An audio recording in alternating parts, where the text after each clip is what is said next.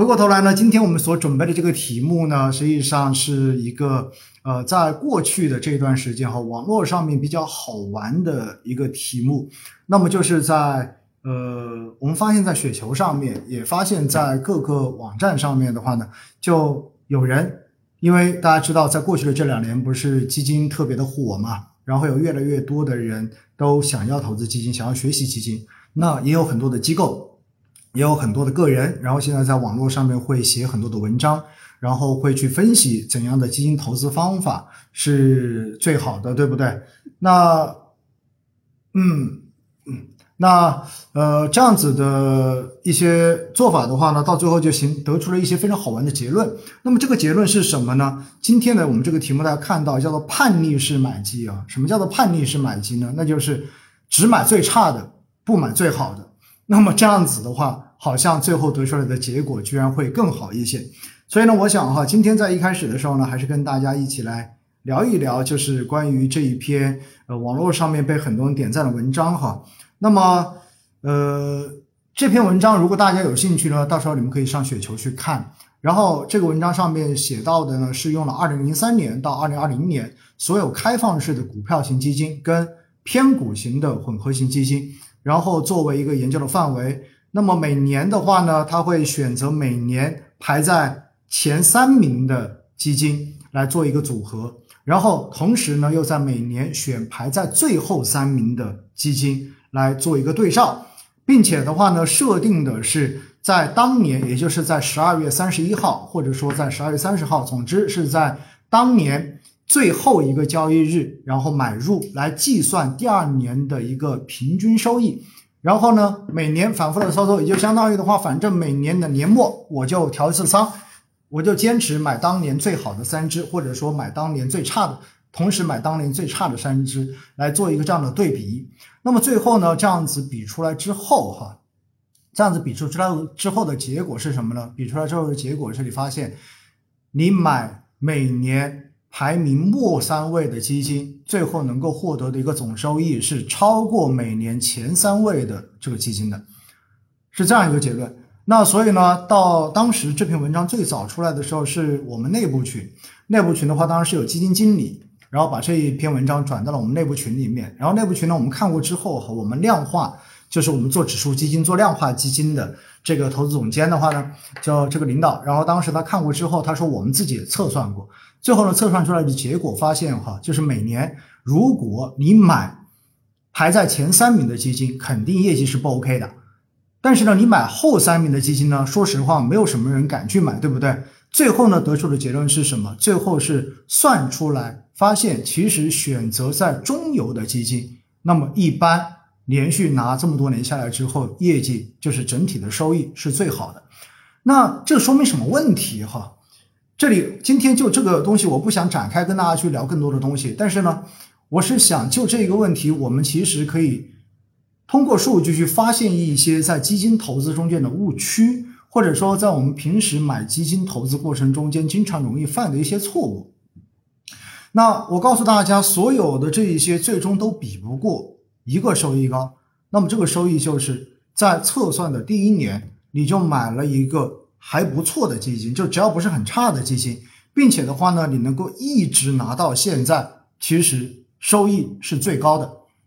就是不管你怎样的操作，其实到最后你会发现，在二零零三年你买一只基金，这只基金只要不是真的很差，然后的话一直持有拿到现在，你的收益是最高的，比什么你每年的年末去买。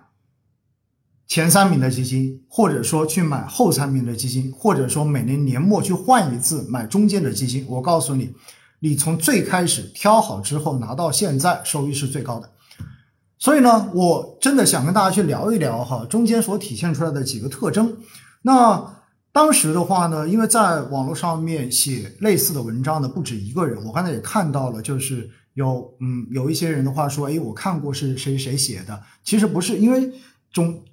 整体来说，在网络上面不止一个人写，可能有七八个人都有写了类似的文章。但是呢，我觉得哈，其实我没有什么太多兴趣去看，就是每年到底前三名是谁，每年的后三名是谁，因为他们都已经演算过了。我觉得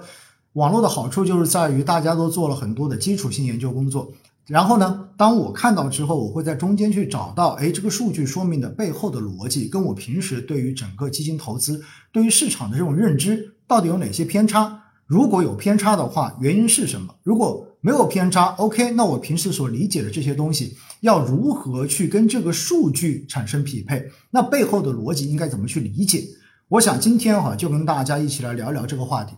首先，在这个测算中间。选择的每年排名前三的基金，把它在最后一天买入，它的收益是不佳的。这一点非常非常的正常，因为在我们以前进行基金投资的过程中间，我一直都跟大家强调过一个误区，这个误区就是每年去买冠军季。其实买冠军基哦，大家要知道一点，公募基金有一个最大的特征，这个特征是什么呢？这个特征就是。因为中国的公募基金，尤其是股票型基金，它对于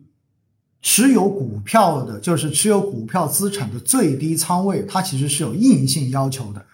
普通的股票型基金呢，至少要有百分之八十以上的资产投资于股票市场，也就意味着它不管怎么减仓，其实它都不没有办法减到八成仓位以下。而如果是偏股混合型基金，那么正常呢，它的一个持有。呃，这个股票的仓位一般会是在五成以上到六成以上，所以也就意味着它如果要减仓，它也不能够减过六层仓位，一般是这样子的一个。因为如果到了五层，可能就变成了这种叫做股债平衡型了。如果低于五成仓位可以去配股票，那么这个时候就就变成灵活配置型了。所以股票型的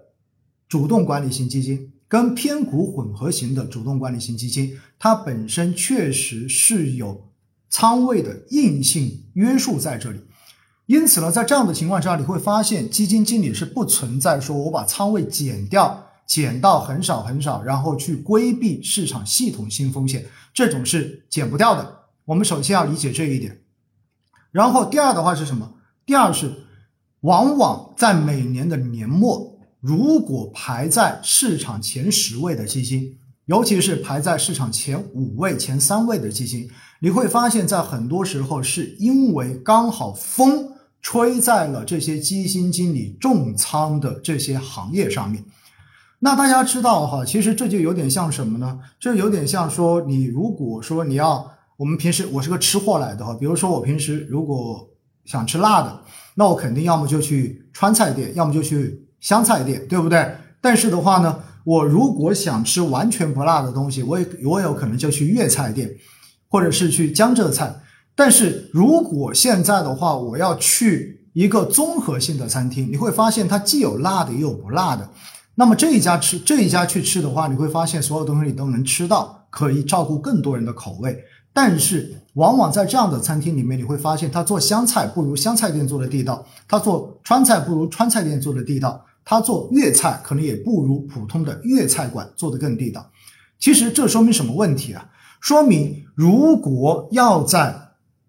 市场中间某一个时段跑出非常超出常人的业绩的话，那一般来说均衡配置类的基金是很难有这样的出头之日的。所以我们会发现，一般在每年的年末。真正可以跑在市场前几位的这种基金，一般都会是偏行业主题的基金，或者说它虽然是一个宽赛道的基金，但是基金经理把它做成了重仓某一到两个行业这样子的基金，那么这种基金就往往可以，因为它就相当于跑单项，因此的话呢，在某一个年度。如果刚好风在某一个行业或者两个行业的时候，你会发现这些基金往往就会排在市场的前几位。